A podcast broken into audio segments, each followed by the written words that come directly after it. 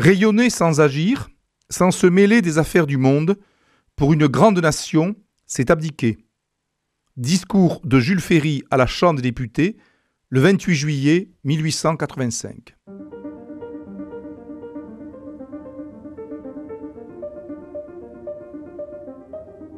Les fenêtres de l'histoire avec Philippe Foreau.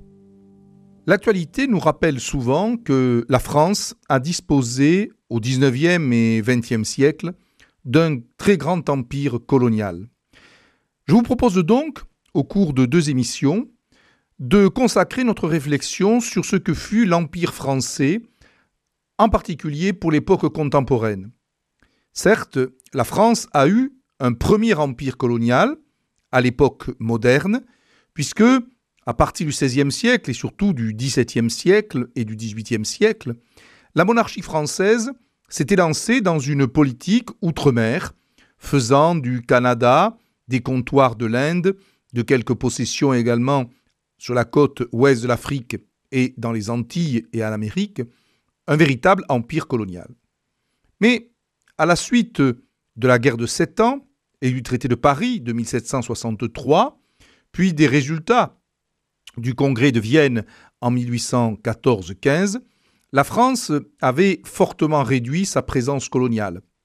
Le Canada était passé à la couronne britannique, tout comme les comptoirs des Indes, et finalement, euh, la Grande-Bretagne avait profité de la défaite de Napoléon pour s'arrondir quelque peu. Alors, quelle est la situation de cet empire colonial aux alentours de 1850 la France est présente en Amérique. Elle possède toujours la Guyane, la Martinique, la Guadeloupe, ainsi que plus au nord, Saint-Pierre et Miquelon. Depuis 1830, elle possède l'Algérie, même si encore dans les années 1850, et cela durera pendant une vingtaine d'années environ, elle pacifie progressivement le territoire algérien, mais elle compte aussi des comptoirs au Sénégal, en Côte d'Ivoire, et la Réunion, au large de Madagascar.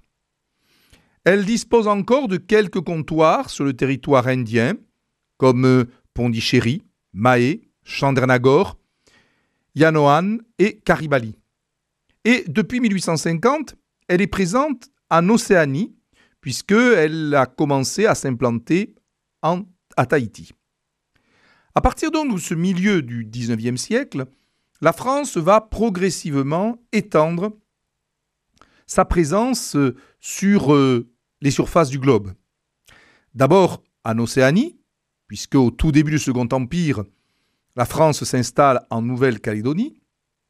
Puis le Second Empire lance également une politique en Asie, en Indochine, où pendant une trentaine d'années, la France va se constituer, ce que l'on va appeler l'Indochine française, dans l'océan Indien, puisque la France est présente en 1892 au débouché de la mer Rouge, à Djibouti, et euh, s'empare définitivement de Madagascar en 1896.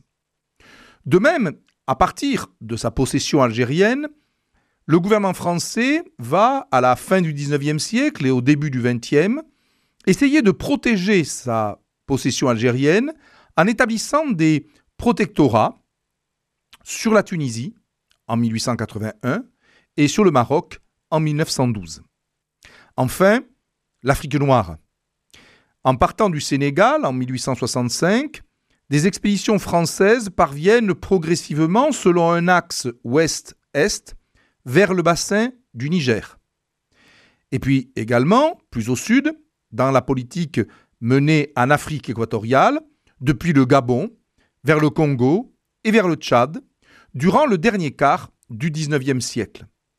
Donc, indéniablement, la France connaît, au cours de la deuxième moitié du XIXe siècle, et quelque peu au début du XXe, une présence coloniale de plus en plus affirmée, assumée à la fois par la monarchie de juillet en Algérie, puis le Second Empire, mais politique reprise par la Troisième République, qui va être une grande république coloniale.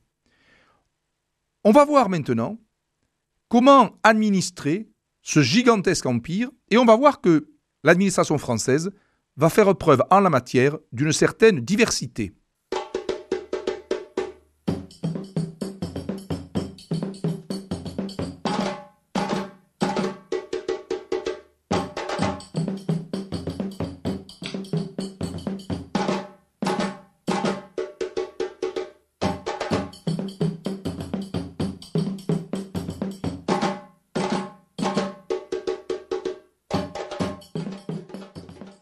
Effectivement, l'administration française des possessions coloniales a été diverse.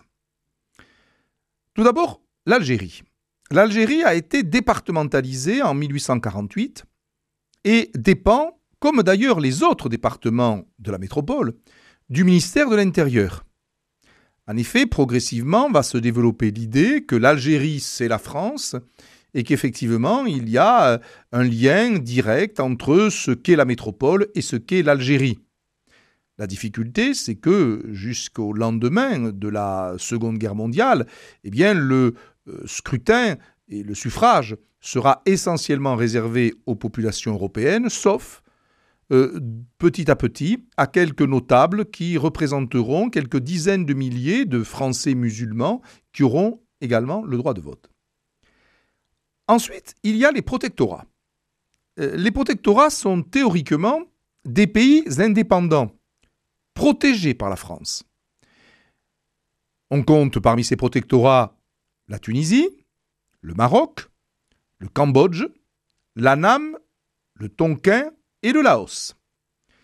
Comme ce sont en théorie des pays euh, indépendants, eh bien les protectorats dépendent du Quai d'Orsay, puisqu'effectivement, euh, ils sont, euh, même un peu de manière fictive, dans un état de relation diplomatique entre la France protectrice et eux-mêmes.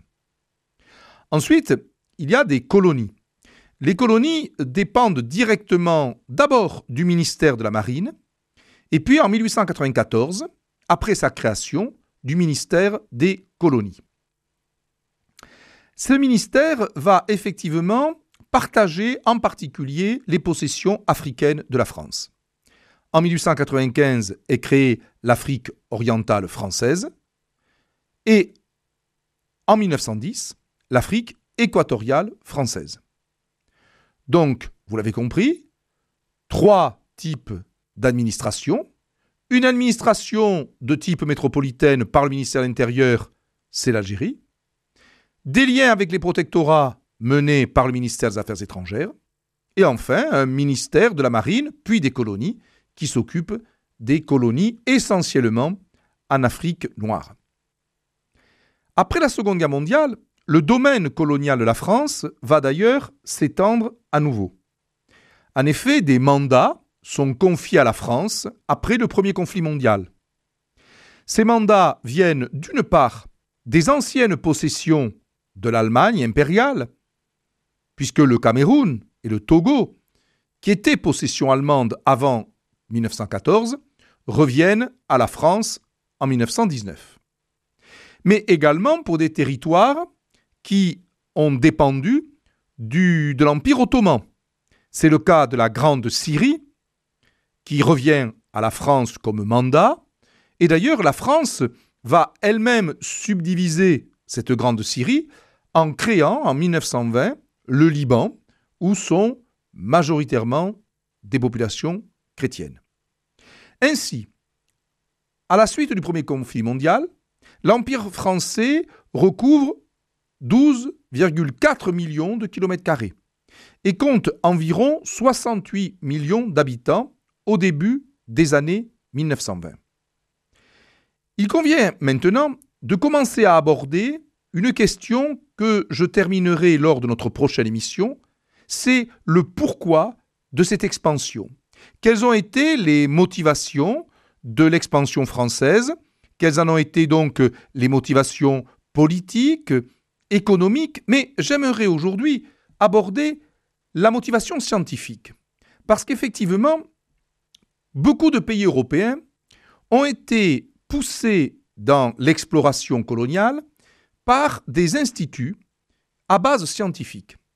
Ainsi, la Société géographique de Paris, qui avait été fondée en 1821 sous Louis XVIII, mais qui a été surtout active après 1870, pousse les gouvernements de la Troisième République à engager des expéditions pour découvrir des terres largement inconnues.